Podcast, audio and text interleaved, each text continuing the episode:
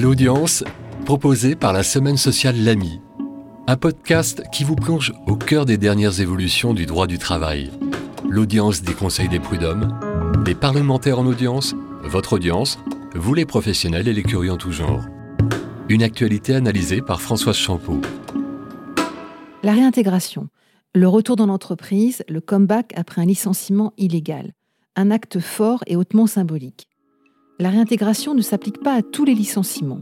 Elle ne vaut que lorsque le licenciement est nul, lorsqu'il est attentatoire à une liberté fondamentale, relatif à du harcèlement moral ou sexuel, ou à des cas de discrimination ou encore parce que la procédure spéciale de licenciement applicable aux salariés protégés n'a pas été correctement mise en œuvre, ce qui fait déjà beaucoup. Réintégrer un salarié est tout sauf anodin.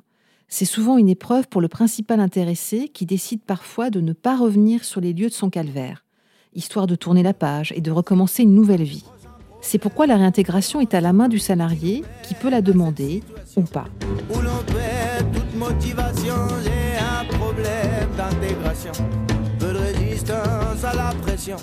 Et l'employeur a-t-il le choix de la réintégration? La question était posée dans un arrêt de la Chambre sociale de la Cour de cassation du 1er décembre 2021. Une salariée est titulaire d'un mandat protecteur, elle siège au conseil d'administration de l'URSSAF de l'Oise et licenciée pour faute grave. Suivant la procédure, l'inspecteur du travail autorise le licenciement mais le ministre, sur recours hiérarchique, annule l'autorisation de licencier pour vice de forme. Du coup, le licenciement est nul et ouvre droit à réintégration. Mais l'employeur n'entend pas réintégrer la salariée. Peut-il vraiment s'y opposer? En principe, non. On l'a dit, il n'y a que le salarié qui peut renoncer à la réintégration. L'employeur, auteur d'un licenciement frappé de nullité, c'est grave, n'a d'autre choix que de réintégrer le salarié. Mais comme pour tout principe, il y a des exceptions. Seule une impossibilité absolue pourra libérer l'employeur de l'obligation de réintégrer le salarié à son poste de travail. Mais que recouvre précisément cette notion d'impossibilité absolue? L'exemple classique est celui de l'entreprise qui a disparu. L'argument est de bon sens, car à l'impossible, nul n'est tenu. Rien de tel dans notre affaire. L'entreprise est toujours en activité la salariée pouvait parfaitement retrouver son poste de management.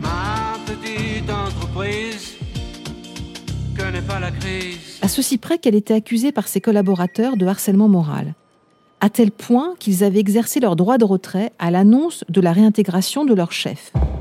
Son comeback ne fait pas l'unanimité, loin s'en faut. L'employeur se retrouve face à un dilemme. Doit-il respecter la logique liée à la nullité du licenciement qui exige la réintégration ou doit-il se préoccuper de la santé mentale de ses salariés? Ici, l'employeur n'hésite pas une seconde et s'oppose à la réintégration. La Cour de cassation approuve et justifie sa solution par l'obligation de sécurité qui incombe à l'employeur, dont, je cite, participe l'obligation de prévention du harcèlement moral. Cette décision est révélatrice de l'essor de l'obligation de sécurité. Elle est d'autant plus marquante qu'il y a sept ans, ce n'est pas si lointain, la Cour de cassation avait jugé le contraire l'opposition d'une partie du personnel n'avait pas fait obstacle à la réintégration d'un salarié.